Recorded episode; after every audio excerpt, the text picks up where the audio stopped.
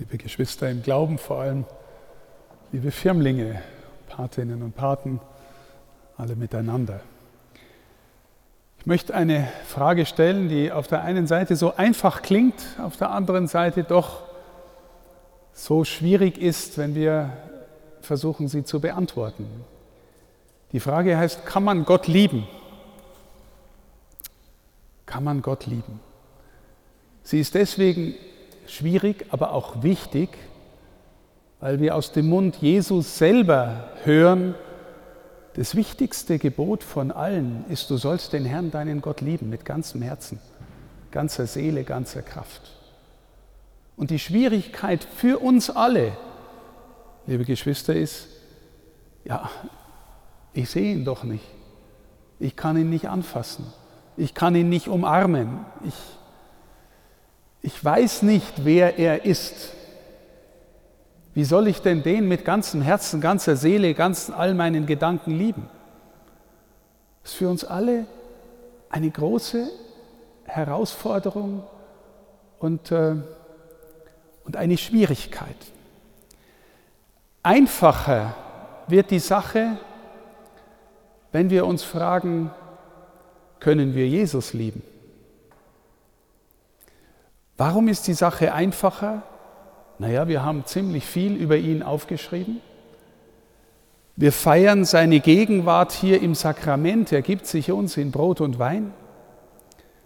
Wir kennen vielleicht Menschen in der Kirche, in Gemeinschaft, die eine tiefe Beziehung zu ihm haben, sodass es uns womöglich gelingen könnte, Jesus zu lieben. Warum sage ich das? Zum Beispiel, weil im Evangelium, das uns der Diakon vorgetragen hat, die Zeile kommt von Jesus, niemand kennt den Vater. Also, wie kann ich denn den Vater lieben, wenn ihn niemand kennt? Aber dann ergänzt Jesus und sagt, nur der Sohn und der, dem es der Sohn offenbaren will. Also über den Sohn lernen wir auch irgendwie verstehen, erkennen, vielleicht auch lieben, wer der Vater ist. Und meine Lieben, das war auch das Besondere an Jesus, dass er in der damaligen Zeit äh, des jüdischen Volkes in der Antike als einer kommt, der diesen Gott der Juden, den sie verehren, anspricht, aber in einer Weise anspricht, die auf der einen Seite tief berührend war für viele und auf der anderen Seite skandalös war für viele. Wir haben in der, zwei, in der Lesung gehört, dass der Geist uns hilft zu sagen, Abba. Jesus hat Abba gesagt. Das ist ein Wort, das aus seiner Sprache, Jesus hat Aramäisch gesprochen, das war ein Dialekt des Hebräischen. Und in dieser Sprache heißt Abba sowas wie Papi, Papa. Also ein Kosewort für die Bezeichnung Vater. Im ganzen Alten Testament kommt das Wort Vater für die Bezeichnung für Gott schon ein paar Mal vor. Vielleicht, weiß ich was, eine Handvoll Mal. Aber immer so in ein bisschen einer abstrakten Weise, unser Gott ist der Vater Israels oder so. Und da kommt einer, von dem die Menschen plötzlich die Erfahrung machen, der ist in so einer Innigkeit mit dem, den er als seinen Gott bezeugt dass sie das Gefühl haben, ja, in dem ist er ganz gegenwärtig. Oder andere sagen skandalös, ja, wie redet der denn von dem allmächtigen Gott? Von dem Schöpfer Himmels und der Erde? Das ist ja Gotteslästerung, so wie der redet.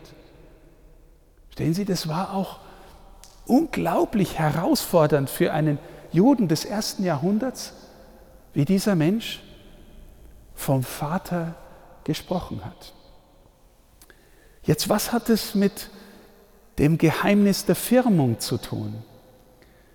Ich möchte mal ein Bild machen. anhand eines Beispiels, das ich selber erlebt habe, aber das ich ein bisschen verfremdet erzähle, damit man die Person, um die es geht, vielleicht nicht identifizieren kann. Stellen Sie sich vor, also ähnlich war der Fall, den ich schildere, ein etwa zehnjähriges Mädchen verliert durch ein tragisches Unglück ihre Mutter. Im gleichen Augenblick wird der Vater krank und ist überfordert durch seine Krankheit mit der Erziehung des Mädchens. Eine befreundete Familie, die schon drei Kinder hat, nimmt das Mädchen auf wie eine Tochter und es wächst in dieser Familie auf. Und ich habe mich dann immer gefragt, wie lang dauert es, bis so ein Mädchen in so einer Familie zu den neuen Eltern oder Pflegeeltern Papa sagt oder Mama sagt. Sagt sie es überhaupt? Wenn sie es denn sagt, dann deswegen, weil sie hoffentlich in einem guten Verhältnis mit den Geschwistern, mit den Stiefgeschwistern oder Adoptivgeschwistern steht. Wenn unter den Kindern ein gutes Verhältnis ist und die Kinder wie selbstverständlich sie mit hineinnehmen in die Geschwisterlichkeit und das Kind lernt nach und nach Papa sagen, Mama sagen zu den neuen Eltern.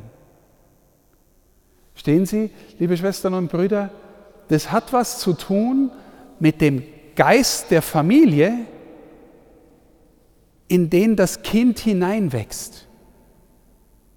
In dem Geist, in dem die anderen Kinder Mama und Papa sagen, weil sie die Eltern lieben, weil sie sie mögen, weil sie sie verstehen, weil sie sie kennen, lernt das Kind Mama, Papa sagen zu den neuen Eltern.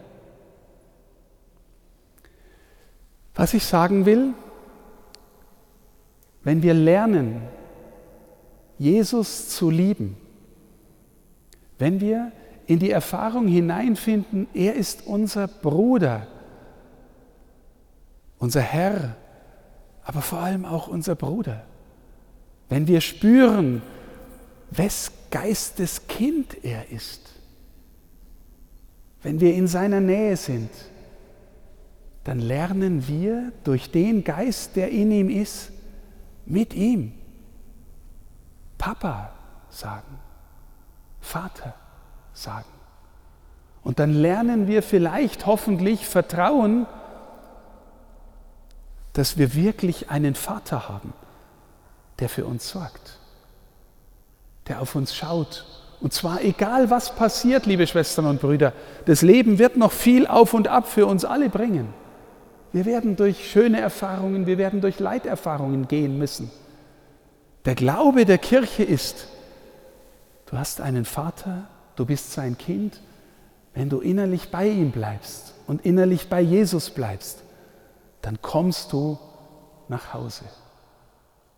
Und dieses Zuhause fängt in dem Augenblick schon an, in dem wir durch unsere Taufe hineingenommen werden in die Gottesfamilie. Und durch unsere Firmung wird es bestärkt. Also die Firmung, ein anderes Bild ist sozusagen etwas, da wird die Leitung in ihnen gelegt zum Heiligen Geist. Die Leitung wird verstärkt, sie ist da, sie haben gewissermaßen die Möglichkeit, Anschluss zu finden.